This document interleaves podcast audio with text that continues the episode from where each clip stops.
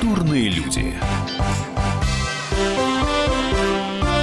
Дмитрий Маликов, как сейчас говорит молодежь, нехило бомбанул в 90-е. За свои песни он получил награду «Открытие года» и с тех пор добрый десяток лет сводил с ума женщин своим внешним видом и чарующим голосом.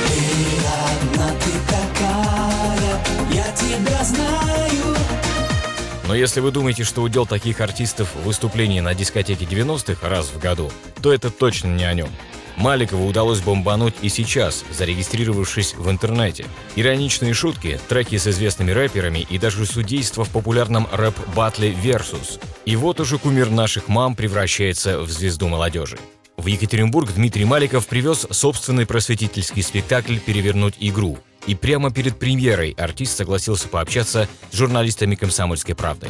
Дмитрий, вы сейчас активно живете в сети и даже сходили на популярный батл Versus. Изменились взгляды на творчество после этого? Ну, я просто записываю сейчас э, в том числе треки, которые ориентированы больше как раз вот на аудиторию такую молодежную. И вот приятно, что молодежь ко мне подбегает, фотографируется, узнают. Для того, чтобы стать популярным, сегодня молодежи не обязательно уже петь.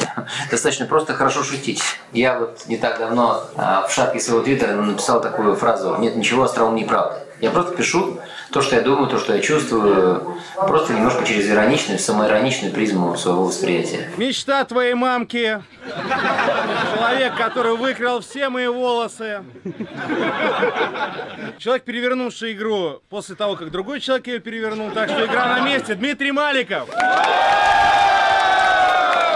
А если бы сами заявлялись на Versus Battle, то кого взяли бы в свои соперники? Ну, к примеру, Володю Преснякова или Игоря Николаева или кого-нибудь из своих ровесников все-таки больше. Батл – это поэтическая культура, понимаете? А я музыкант, поэтому соревнование двух роялей, пожалуйста. После батла вы решили записать совместный трек с Юрой Хованским. Но он в интернете пишет вам достаточно колкие вещи, мол, вы без интернета совершенно никто. Это нормально для ваших отношений? А я ему ответил. Я начинал до когда не было интернета. Получился мини-батл, но на самом деле а, у нас отношения хорошие, потому что, несмотря на всю его противоречивую натуру, я считаю его талантливым человеком. Я, я о чем-то с ним советуюсь, и он э, тонко чувствует время. Конечно, у него есть свои какие-то отрицательные качества, но его, так сказать, манеры, так скажем, не всегда соответствует моему восприятию прекрасного. Но, тем не менее, вот такой интересный альянс, я считаю, это одна из задач моего года, потому что если бы не, не его предложение сделать вот этот трек «Спросил свою маму», то, может быть,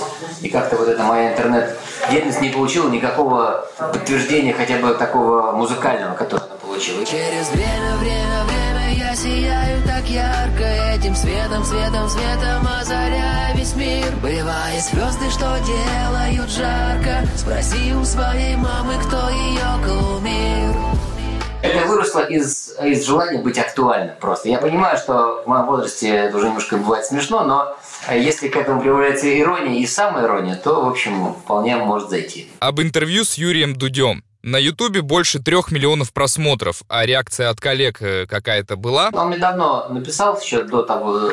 Потом я как раз пошел на Big Russian Boss, и поэтому немножко отложилось интервью наше. Ну, это все было в очень такой рабочей и доброжелательной, но достаточно профессиональной обстановке. То есть у нас нет э, с ним каких-то отношений товарищеских или каких-то... Просто мы хорошо по душам поговорили, мне понравились его вопросы, а публике понравились мои ответы. В основном это оценивают люди, которые просто интересуются современной вот интернет-жизнью. Потому что многие мои коллеги по цеху просто а, живут другими немножко форматами. Вот. А многие живут те, кто понимают, что такое интернет, те, кто следит за тем, что происходит те, конечно, оценили это, потому что из поп-исполнителей, по-моему, так особо никого там и у него и до сих пор не было. Расскажите немного о дочери. Она ведь тоже ведет Инстаграм. Она с вас пример берет? Я с ней беру пример. Почему? Нет, она, ну, она студентка, она поступила в ГИМО, ваш коллега будет. Поэтому она не занимается этим как своей работой. Она сама, у нее своя девичья такая стратегия, она сотрудничает с разными брендами. Я Инстаграм не использую как, например, рекламный ресурс. Она делится какими-то своими девичьими впечатлениями, грезами эмоциями, переживаниями, радостями. Она переживает свой возраст. И ее инстаграм это просто олицетворение ее юного, интересного, такого вот э, романтичного возраста. Как вы вообще пришли к ведению соцсетей с самоиронией? Абсолютно естественно, абсолютно. Это, это просто, опять же повторю, что нет ничего остроумней правды. Я просто пишу то, что думаю. Мне приятно, что какие-то мои мысли, дерзкие, шутливые, иногда на грани, они заходят и нравятся, и попадают из Твиттера попадают в другие соцсети, их скриншоты делают. Мне это прикольно. Вот, но поверьте, я не делаю это специально, потому что как только начинаешь это придумывать, выдумывать, то сразу видно лицемерие, видно неправда. Культурные люди.